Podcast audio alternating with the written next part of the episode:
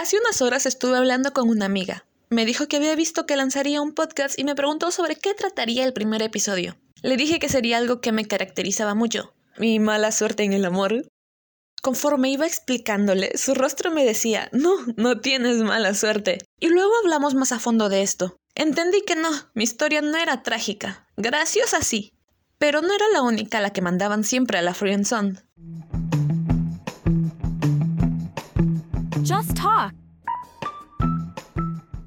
Hola, soy Mel. Bienvenidos al primer episodio de Just Talk, un espacio muy propio y hasta cierto punto terapéutico. A lo largo de todos los episodios iré contando anécdotas, pensamientos locos, teorías conspirativas. Hablaré de mis series y personajes favoritos. Todo lo que no puedo decir en una conversación convencional. Espero que todas las personitas que me están escuchando puedan divertirse y tal vez sentirse identificados. Y aquí empieza esta historia negada al amor. Ahí me encontraba yo, como Betty escribiendo en su diario. De nuevo la vida me dice que el amor no es para mí, que es un sentimiento que tengo que enterrar. Nadie me va a dar la oportunidad de demostrar cuánto puedo amar. Pero, ¿en realidad es así? ¿Soy la única negada al amor? Desde pequeña siempre he tenido la convicción que si expresas tus sentimientos, llevarás una mejor relación con las personas. Mi problema es que no sé expresarme bien, tengo mucho miedo y cuando por fin tomo valor las cosas no salen como lo planeé. Y esto aplica en todo a lo romántico. En estos 22 años me han gustado solo 5 personas, 4 ya me rechazaron y la otra apenas sabe de mi existencia. Muchas veces dicen que el rechazo es parte de crecer, pero cuando te mandan a la friendzone muchas veces empiezas a considerar que algo no está yendo bien la primera vez que te rechazan dices, está bien, es parte de. La segunda vez como que algo no cuadra. Para la tercera empiezas a creer que algo no está yendo bien. Y ya al quinto rechazo confirmas que algo anda mal. Gracias a esta charla que tuve con mi amiga, entendí que no soy la única que a esta edad ha sido rechazada o no ha tenido una relación formal. Y entendí mi desesperación. El amor es complicado. Vivimos en una sociedad donde te apresuran a tener todo a cierta edad que si ya tienes 20, ¿por qué nunca has salido con nadie? Que si ya tienes pareja, ¿para cuándo la boda? Cuando te casas, ¿para cuándo los hijos? Y cuando ya tienes uno, ¿para cuándo el otro? Y no debe ser así, nos cargan de una presión muy grande y muchas veces por eso las personas hacen cosas que no desean por simple presión. Y creo que eso me afectaba mucho al ser rechazada o seguir soltera. Y creo que eso era lo que más me afectaba. Siempre he vivido con una idea muy errónea. Para mí, la razón de los rechazos era que me enamoraba de personas inalcanzables, solo para demostrarme a mí misma que no soy lo suficiente buena para otras personas. Admito que aún tengo este pensamiento, pero ahora que estoy sanando e intentando deconstruir muchas ideas, busco ver el lado lógico. ¿Por qué siempre me rechazan? ¿O por qué siempre no rechazan? Porque hay muchas personas que están pasando igual. La primera vez que me rechazaron aún la tengo en mente. Tenía 11 años, apenas iniciando la adolescencia. Me enamoré de un chico de mi colegio, un grado mayor. Nunca me habían hablado en casa sobre el enamoramiento o los cambios de la adolescencia, así que aprendí todo a la mala. Mi referencia de coqueteo era Puka, la que siempre perseguía a Garú. Ya, ahí me ven, detrás de este fulanito. Hasta que un día supongo que lo cansé. Y en Facebook, en Facebook, escribió en su estado lo siguiente en respuesta a una broma que comenté. Mel, ¿y así quieres que te haga caso? Todos sus amigos y mis compañeros lo vieron. La burla. Hijo de la, gracias por la humillación, pero no te la pedí. Debí percatarme de sus red flags. Era un fifas. Y ahora creo que es tatuador. Todo un fuckboy. No estoy diciendo que ser tatuador es de tóxico, por si acaso. No quiero que me funden en mi primer podcast. Un par de años después, inició mi descubrimiento personal quién soy, para qué estoy, lo que me gusta, lo que no. Culpo el fanfic Se Busca Príncipe Azul de mi segundo rechazo.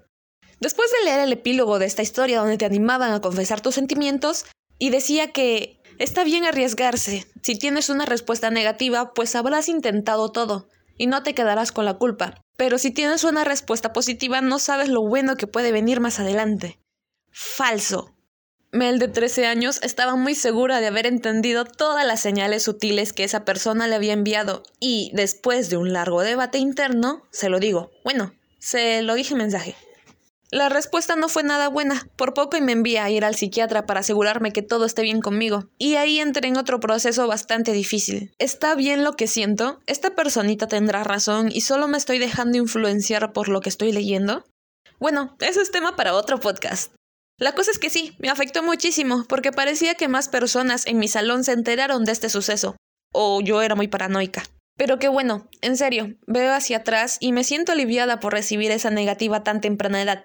Sí me deprimió y avergonzó muchísimo, pero aprendí que si una persona te llega a humillar de tal manera, aun siendo tu amigo, en realidad lo era, y además siempre habrá alguien que te dé la mano. Esa fue una de las mejores lecciones que me llevé. Después de eso pasé mis años centrada en mis estudios, o al menos eso decía yo. Nunca fui una buena alumna en la secundaria. Así hasta que ingresé a la universidad. Otra ciudad, nuevas personas. Nada podría malir sal. Aquí pasó algo súper gracioso. Aplica lo de soy tan mala ligando que me convierto en mejor amiga de mi crush. La cuestión es que me ilusioné porque teníamos gustos similares. Era súper divertido todo. Creo que fue de los mejores rechazos. Le dije, oye, me gustas. La respuesta no se hizo esperar. Era como un, no me gustas, pero podemos seguir teniendo una amistad. Fue lo mejor, no me sentía culpable, porque un tiempo después esa ilusión se fue, y ahora tenemos una bonita amistad. A veces hablamos, lloramos por nuestros grupos favoritos, y ahora tiene una linda relación, incluso me aconseja a veces. El último rechazo fue terminando la universidad. Había un compañero que me atraía. Nos estábamos acercando mucho por trabajos y nuestro círculo de amigos, así que el impulso de idiotez me ataca otra vez. Oye, me gustas. Obviamente no se lo dije así. De igual modo, recibí una respuesta negativa, pero bastante amable. Sin embargo, la amistad que teníamos creo que se rompió con eso. Ahora está en otro país. Ahí se fue mi oportunidad de salir de Perú. Y mi crush actual, esa personita que apenas sabe de mi existencia, bueno, no quiero sonar psicópata porque no es así. Pero me gusta desde que tengo 15 años más o menos. Te culpo a ti y a tu magnífica belleza por tenerme así. Y aquí sucedió algo gracioso, pero no gracioso de risa, gracioso de raro. No sé si creen en esto de las señales, destino y demás. Yo sí, yo creo en todo, la verdad. Como sea, una noche, entre mis dulces sueños, apareció una persona a la que nunca había visto. Tenía el cabello rubio o tal vez era castaño claro, no lo sé. Su piel era blanca, una persona más alta que yo, y tenía una sonrisa muy, muy bonita. En el sueño, una tía que vivía en el extranjero me presenta a esta personita, y viene caminando hacia mí desde un pasillo con las paredes pintadas de morado. Conversamos un rato y después me pide seguir sus pasos por este pasillo. Y ahí vamos. Corrimos hacia una puerta de madera. Esta persona ingresó primero y luego fue mi turno de entrar. Es ahí cuando mi sueño acabó. Aún lo recuerdo porque fue un sentimiento muy bonito. Y me atrajo bastante físicamente esta personita. Además parecía que congeniábamos muy bien por la forma en la que hablábamos. ¿Por qué cuento esto? Un año después, por redes, conozco a una persona muy, muy similar a la de mis sueños. Como dije, esto fue bastante curioso, me parece una persona súper bonita y graciosa, pero llegué a esta etapa en la vida donde ya no voy a arriesgar la poca dignidad que me queda. Y sí, mis rechazos fueron hasta cierto punto graciosos, sin embargo muchas personas sufren por esto. Pero, ¿y si el destino lo quiso así? Veo en retrospectiva, y si hubiese funcionado con cualquiera de esas personas, no creo que la relación hubiera sido bonita. Si alguien ha pasado por lo mismo, mira hacia atrás y cuestiónate si esa persona hubiese hecho algo bueno por ti. Todos queremos un amor de cuento de hadas, de películas. Uno donde el amor sea el mutuo y a pesar de todos los problemas siempre terminen con un final feliz. Creo que debemos dejar de romantizar el romance y verlo con seriedad. Claro que cuando tienes una relación buscas algo sano y mutuo, pero no todas las personas aman igual. Voy a dar el mismo consejo que me dieron. ¿Por qué te apresuras? Tienes una gran ventaja. Tenemos una gran ventaja.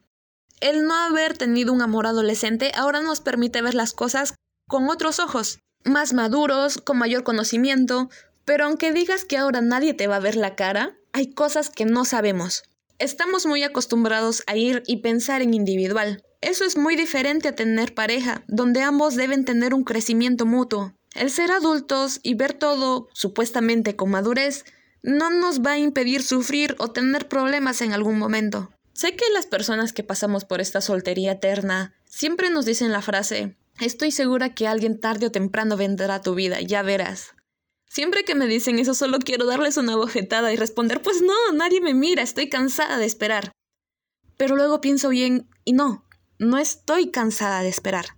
Me gusta estar sola. No estoy desesperada por salir con nadie a pesar de tener un crush. La sociedad es quien me pide salir con alguien. Mi papá ya quiere que salga en la mercadería.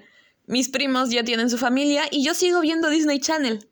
Estoy a tres años de cumplir la edad que tenía mi madre cuando se casó. Mi mejor amiga me pregunta para cuándo tendrá un bebé para que juegue con su hijito. A duras penas puedo con mi perrita y me piden hijos. Por eso caí en cuenta que no puedo forzar nada. Cada quien va a su ritmo y algunos tienen más suerte que otros. Tal vez todas esas personas me rechazaron porque no cumplía con sus estándares o porque no era el tiempo. Esto es algo que necesitaba escuchar.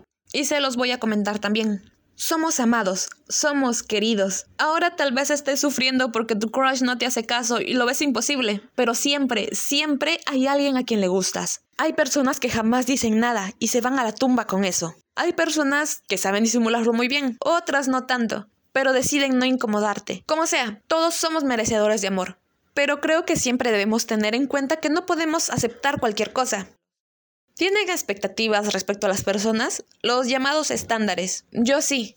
Y viendo mi pasado, ninguna persona se acercó ni un poco a los estándares que ahora tengo y deseo para una relación. Bueno, tal vez mi crush sí, pero... Aún me siento algo desanimada y siempre bromeo por ser una negada al amor, pero estoy disfrutando estar sola. Estoy sanando muchas cosas y aprendiendo de mí. Sí, en un futuro me gustaría que alguien me viese solo a mí, que me dé todo lo que pido, pero ¿y yo? ¿Qué tengo por ofrecer? No solo crees estándares para tus futuras parejas, créalos para ti también. ¿Quieres a alguien que tenga responsabilidad afectiva, pero ¿tú la tienes? ¿Deseas una persona que tenga los cinco lenguajes del amor? ¿Tú los tienes también? Si pedimos el cielo, nosotros también deberíamos darlo. Aquí hay algo que aprendí por un hobby que tengo en redes sociales. Todo lo poco que sé del amor lo aprendí de ahí. Cuando sea tu turno de amar y ser amado, entrega todo lo bonito que quieres que te den. No importa el resultado, no importa el resultado. Ama sanamente, protege y cuida a quien está a tu lado. Si termina, te irás con toda la satisfacción de haber entregado todo. No tendrás esa carga de pude dar más y lo desaproveché. Está bien que te rompan el corazón, significa que lo usaste bien. ¿Vieron mi pobre angelito? La metáfora que utiliza el protagonista de los patines y el corazón tiene toda la razón.